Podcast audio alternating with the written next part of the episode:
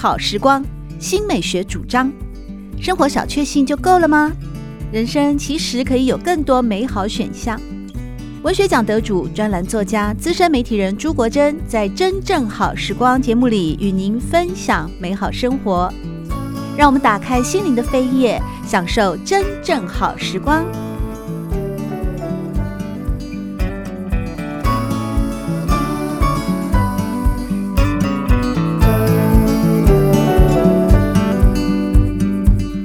这集《真正好时光》的节目里，和大家分享的是民国四大才女之一的萧红，她的作品《呼兰河传》。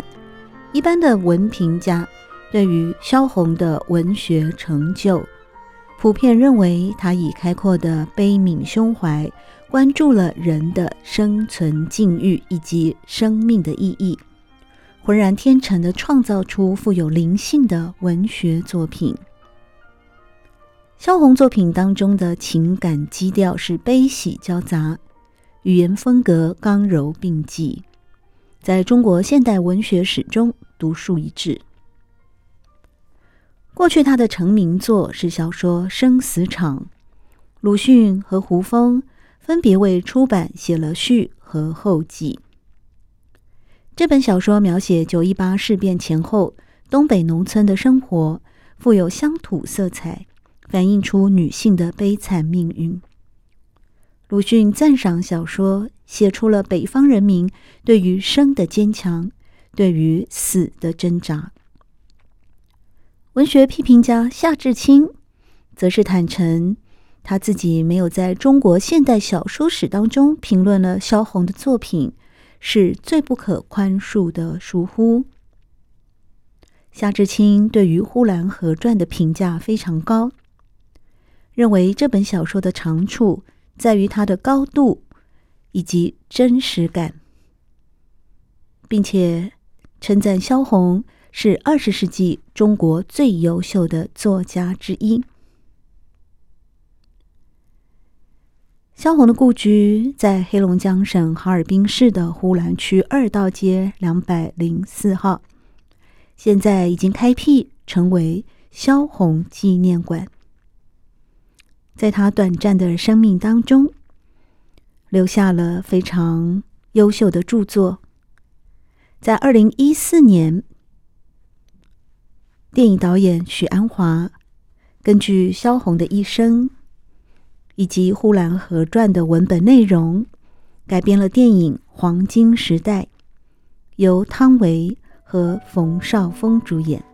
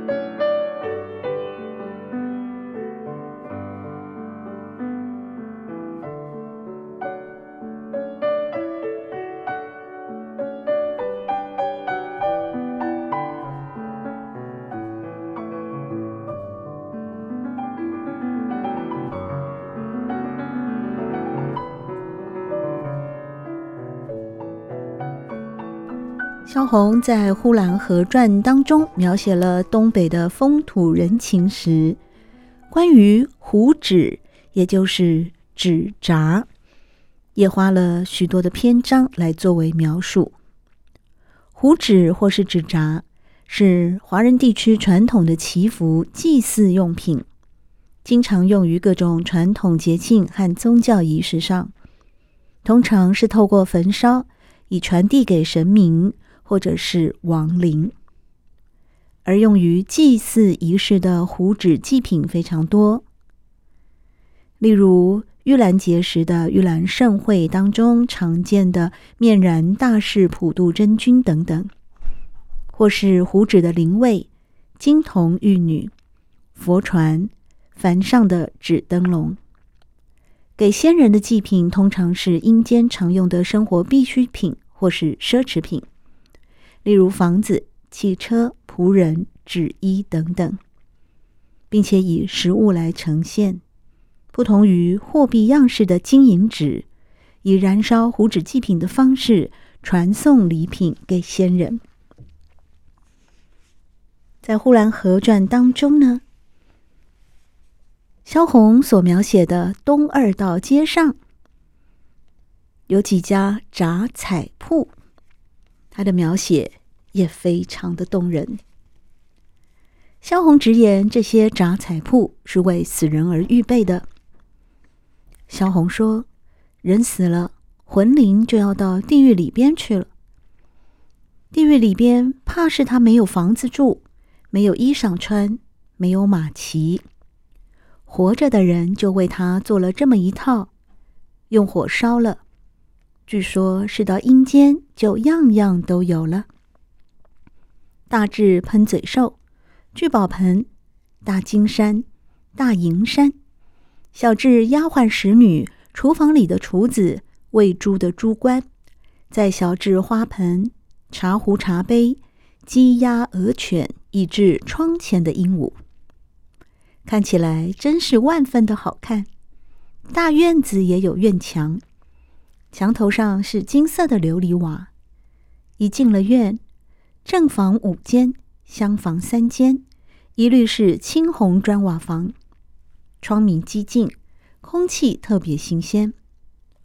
花盆一盆一盆的摆在花架子上，石柱子、全百合、马舌菜、九月菊都一起的开了，看起使人不知道是什么季节，是夏天还是秋天。居然那马舌菜也和菊花同时站在一起，也许阴间是不分什么春夏秋冬的。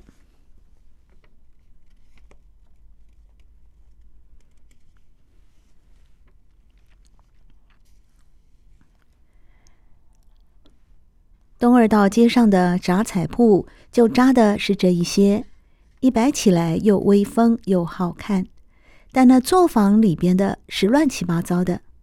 满地碎纸、球杆棍子一大堆，破盒子、乱罐子、颜料瓶子、浆糊盆、细麻绳、粗麻绳，走起路来会使人跌倒。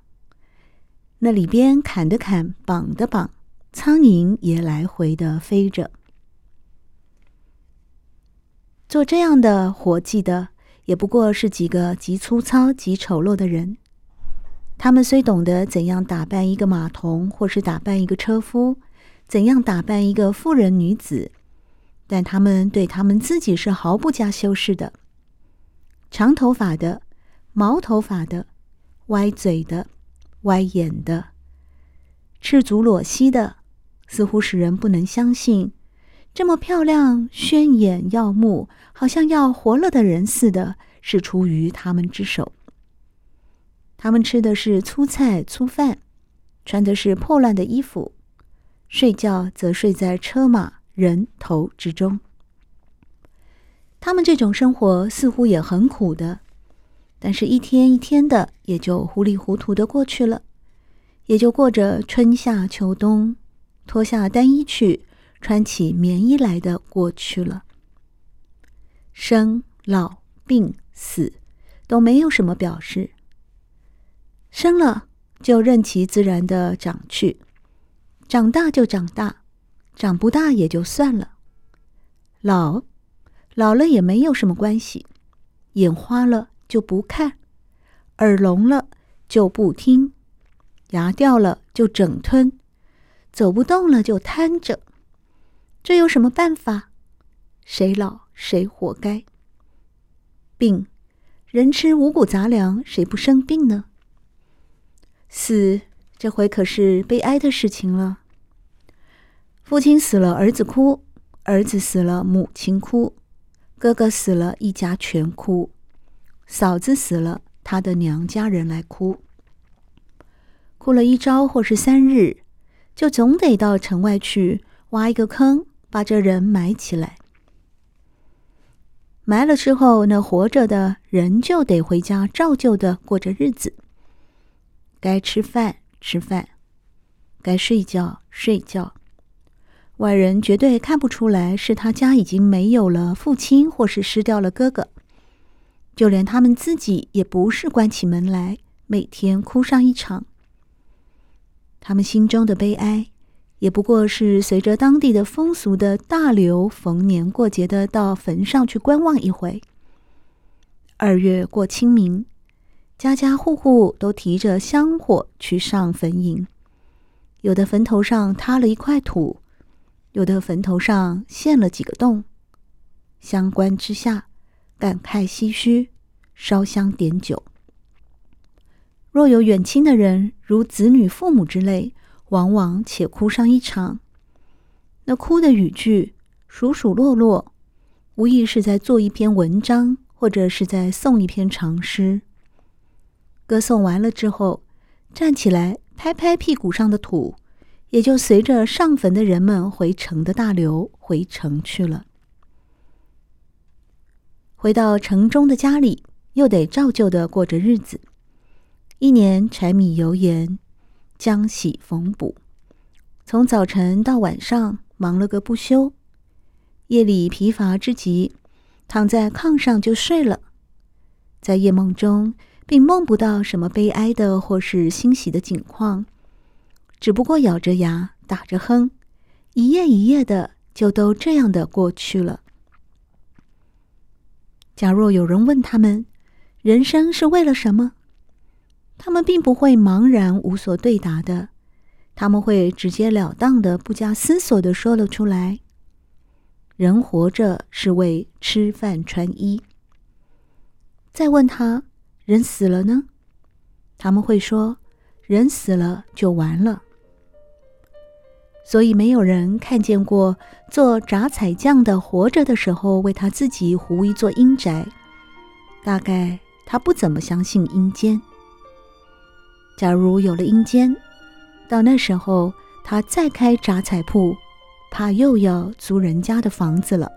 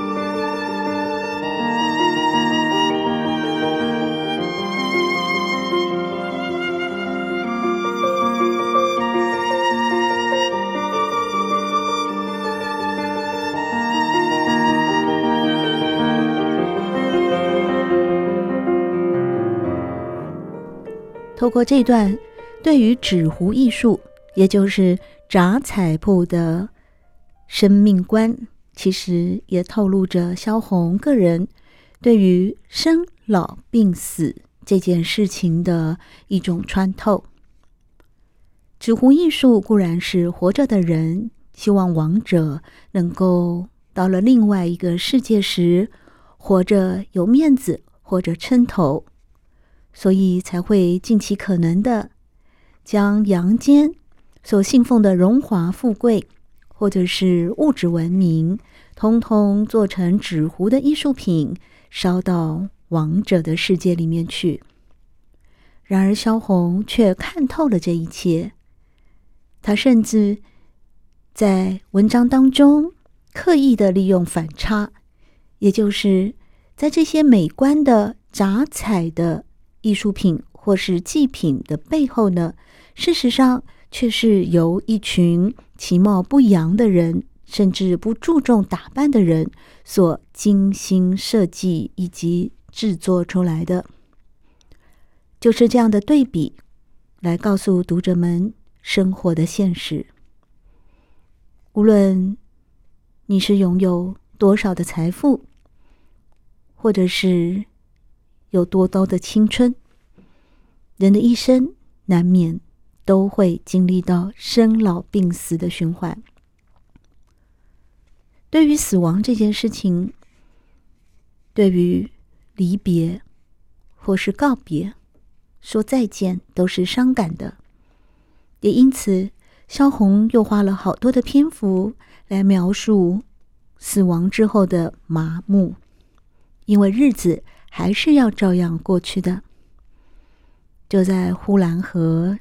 这个小地方，这些大地的子民面对死亡，最终他们会说：“人活着是为吃饭穿衣，人死了就完了。”这是萧红透过了《呼兰河传》当中的描述，也试图和大家分享的生命故事。聪慧早熟。短短的一生，却充满着戏剧性的变化，而最终以《生死场》以及《呼兰河传》这两本小说，被称为是中国小说史当中最优秀的作家之一的萧红，在《呼兰河传》这本书里面的第三章，他也描写了他的祖父。呼兰河这小城里边住着我的祖父。我生的时候，祖父已经六十多岁了。我长到四五岁，祖父就快七十了。我家有一个大花园，这花园里蜂子、蝴蝶、蜻蜓、蚂蚱，样样都有。蝴蝶有白蝴蝶、黄蝴蝶，这种蝴蝶极小，不太好看。好看的是大红蝴蝶，满身带着金粉。蜻蜓是金的。蚂蚱是绿的，蜂子则嗡嗡地飞着，满身绒毛，落到一朵花上，胖圆圆的，就和一个小毛球似的不动了。花园里边明晃晃的，红的红，绿的绿，新鲜漂亮。透过这一章的描述，萧红和大家分享了他无忧无虑的童年。即便成长之后呢，他的人生因为对抗当时的威权制度的压抑，以及个人对于生命自我实现的追寻，离乡背井，为爱走天涯。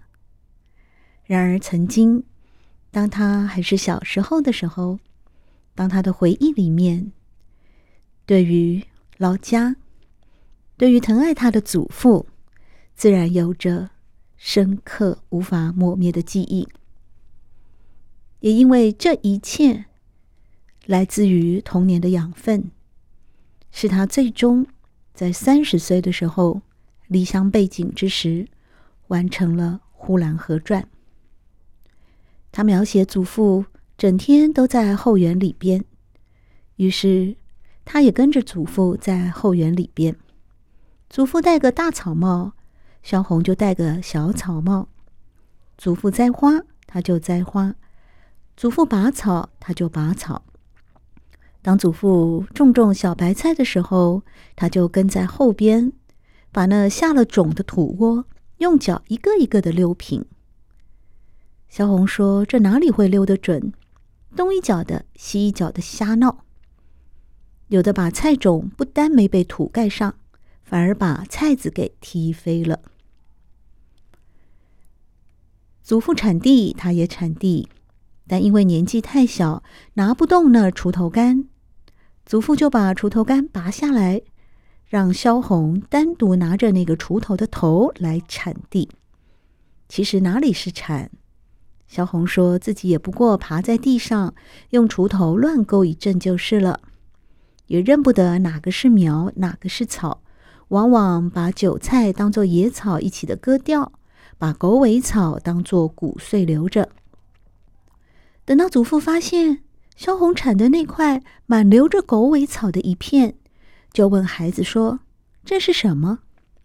萧红辩解：“这是谷子。”祖父大笑起来，笑得够了，把草摘下来问萧红：“你每天吃的就是这个吗？”小萧红说：“是的。”他看见祖父还在笑，就接着说：“你不信，我到屋里拿来你看。”于是他跑到屋里，拿了鸟笼上的一头碎谷，远远的就抛给祖父了，说：“这不是一样的吗？”祖父慢慢的把萧红叫过去，讲给他听，说：“谷子是有芒针的，狗尾草则没有，只是毛嘟嘟的，真像狗尾巴。”萧红描述：“祖父虽然教我，我看了也并不细看，也不过马马虎虎承认下来就是了。”一抬头看见了一个黄瓜长大了，跑过去摘下来，我又去吃黄瓜去了。黄瓜也许没有吃完，又看见了一个大蜻蜓从旁飞过，于是丢了黄瓜，又去追蜻蜓去了。蜻蜓飞得多快，哪里会追得上？好在一开出也没有存心一定追上，所以站起来跟着蜻蜓跑了几步，就又去做别的去了。从这些描述呢，可以看到，其实萧红的童年是充满着童心以及童趣的。特别的是，祖父也任凭他在花园里面随便玩，随便辨认植物，常常利用祖父在花园里面种菜浇菜的时候，小小的萧红就在旁边绕着玩，可能玩昆虫，可能玩植物。甚至当下雨的时候呢，他会拿着水瓢，拼尽了力去，去把水往天空里面扬，并且说：“下雨了，下雨了。”就这样的度过了他无忧无虑的童年，仿佛花开了，就像花睡醒了似的；鸟飞了，就像鸟上了天似的。虫子叫了，就像虫子在说话似的，一切都活了，都有无限的本领，要做什么就做什么，要怎么样就怎么样，都是自由的。矮瓜愿意爬上架就爬上架，愿意爬上房就爬上房；黄瓜愿意开一个黄花就开一个黄花，愿意结一个黄瓜就结一个黄瓜。若都不愿意，就是一个黄瓜也不结，一朵花也不开，也没有人问他似的。玉米愿意长多高就长多高，它若愿意长上天去，也没有人管。蝴蝶随意的飞，一会儿从墙头上飞来一对黄蝴蝶，一会儿又从墙头上飞走了一个白蝴蝶。它们是从谁家来的，又飞到谁家去？太阳也不知道这个。只是天空蓝悠悠的，又高又远。在这段描述里面，其实萧红隐然已经透露了他追寻自由之心，也因此他会在高中的时候毅然摆脱掉父母的媒妁之言，毅然的抛弃了未婚夫，为爱远走他乡。有人说，萧红为爱付出的代价非常的惨烈。因为她后来遇到的男人，她所愿意怀孕生子的这些先生们、丈夫们，最终呢，也都没有一个照顾她到终了，也因此导致她在三十一岁的时候就客死他乡。也许萧红早就顿悟到了这一点，所以他在《呼兰河传》的尾声里面就这样写着：“呼兰河这小城里边，以前住着我的祖父，现在埋着我的祖父。从前那后花园的主人，而今不见了，老主人死了，小主人逃荒去了。”那园里的蝴蝶、蚂蚱、蜻蜓，也许还是年年仍旧，也许现在完全荒凉了。小黄瓜、大矮瓜，也许还是年年的种着，也许现在根本没有了。那早晨的露珠是不是还落在花盆架上？那午间的太阳是不是还照着那大向日葵？那黄昏时候的红霞是不是还会一会儿功夫会变出一匹马来？一会儿功夫会变出一匹狗来，那么变着，这一切不能想象了。以上我所写的并没有什么优美的故事，只因它们充满我幼年的记忆，忘却不了，难以忘却，就记在这里了。我们常常说，文字是一个人生命的延续。一个人的死亡有两次。第一次是他肉体的呼吸终止的死亡，而第二次是再也没有人会提起他的名字。萧红或许诚如节目一开始的时候所说，她并不如她同代的其他女作家们时常为人提起。然而，萧红在《呼兰河传》里面所留下来的。绝妙的、精彩的文学展演以及记忆，已经值得他永远的被读者们放在心中。在今天为各位赏析以及导读的《呼兰河传》，是由联合文学出版社所出版。